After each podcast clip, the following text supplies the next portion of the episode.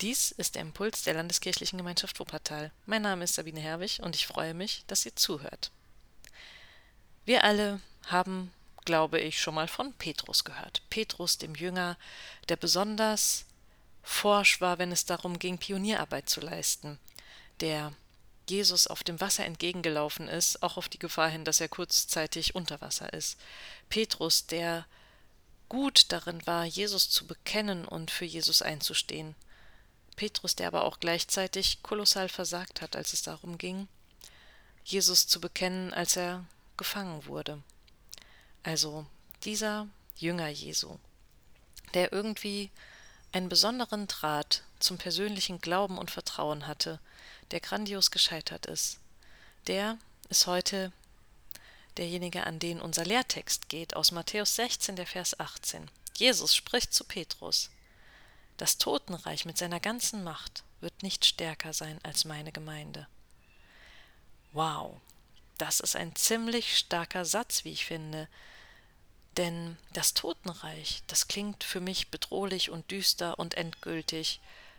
Und wer hat nicht Angst vor dem Tod oder vor einem endgültigen Ende? Es kann ja auch ein Beziehungsabbruch sein oder eine Existenz, die scheitert.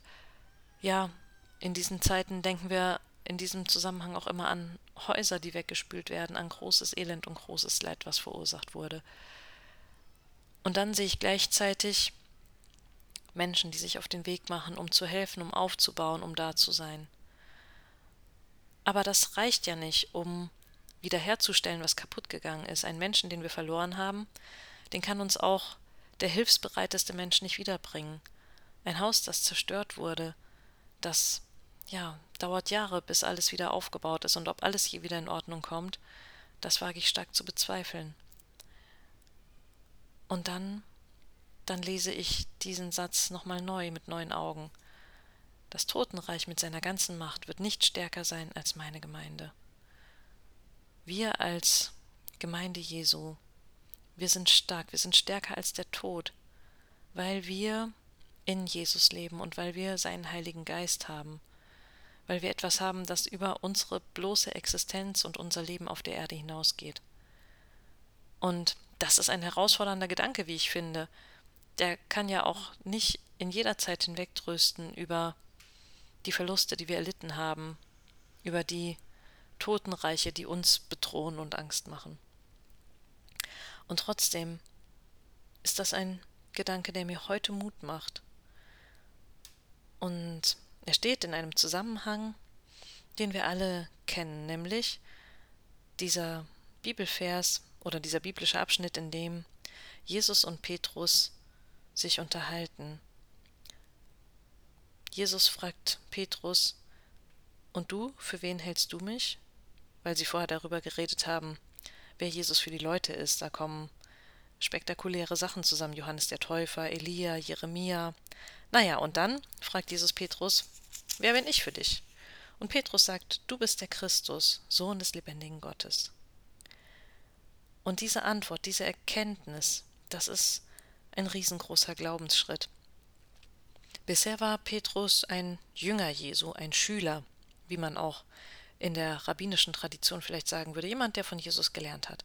Aber hier, hier ist auf einmal eine riesengroße Erkenntnis da, dass Jesus der Sohn Gottes ist des lebendigen Gottes. Und diese Erkenntnis, die ist nochmal neu und nochmal besonders. Und deswegen sagt Jesus auch, glückselig bist du, Simon, Sohn des Johannes. Diese Erkenntnis hast du nicht aus dir selbst, sondern von meinem Vater im Himmel. Und ich sage dir, du bist Petrus, und auf diesen Fels werde ich meine Gemeinde bauen. Mit dem Fels ist meiner Meinung nach gemeint, dass Simon diese Erkenntnis hatte, dass Jesus der lebendige Sohn Gottes ist. Und dann kommt eben der Satz, nicht einmal die Macht des Todes wird dir etwas anhaben können, wie die Basisbibel übersetzt. Also diese, dieses Bekenntnis zu Jesus, diese Erkenntnis, dass der lebendige Gott seinen Sohn auf die Welt geschickt hat, das beflügelt Petrus nochmal zu völlig neuen Denkweisen und macht die Macht des Todes und die Schrecken dieser Welt kleiner und unbedeutender, weil etwas Großes, etwas Neues dazukommt. Teil zu sein der Gemeinde und der Gemeinschaft Jesu. Und ich wünsche mir, dass wir das ganz lebendig und fröhlich auch leben können, dass wir ganz befreit sind und andere Menschen inspirieren, das auch zu entdecken, wer Jesus und wer Gott sein kann, dass wir es selbst immer wieder neu entdecken und dadurch dann, ja, optimistisch, gestärkt und mutig durchs Leben gehen. Petrus Leben wurde danach nicht einfacher. Er hat, glaube ich, noch viele Schreckensmomente gehabt und er ist auch, ja, nicht irgendwie fröhlich und alterssatt gestorben, sondern eben auch aufgrund seines Bekenntnisses getötet worden. Und trotzdem hat er vielleicht in diesem Moment gedacht, das Totenreich mit seiner ganzen Macht wird nicht stärker sein als Jesus Christus, unser Herr. Ich möchte euch herzlich einladen, morgen zum Gemeindegespräch über die üblichen Zoom-Zugangsdaten. Wer die nochmal neu braucht, weil wir jetzt alle zwei Wochen nur noch zoomen, der kann sich gerne bei mir melden.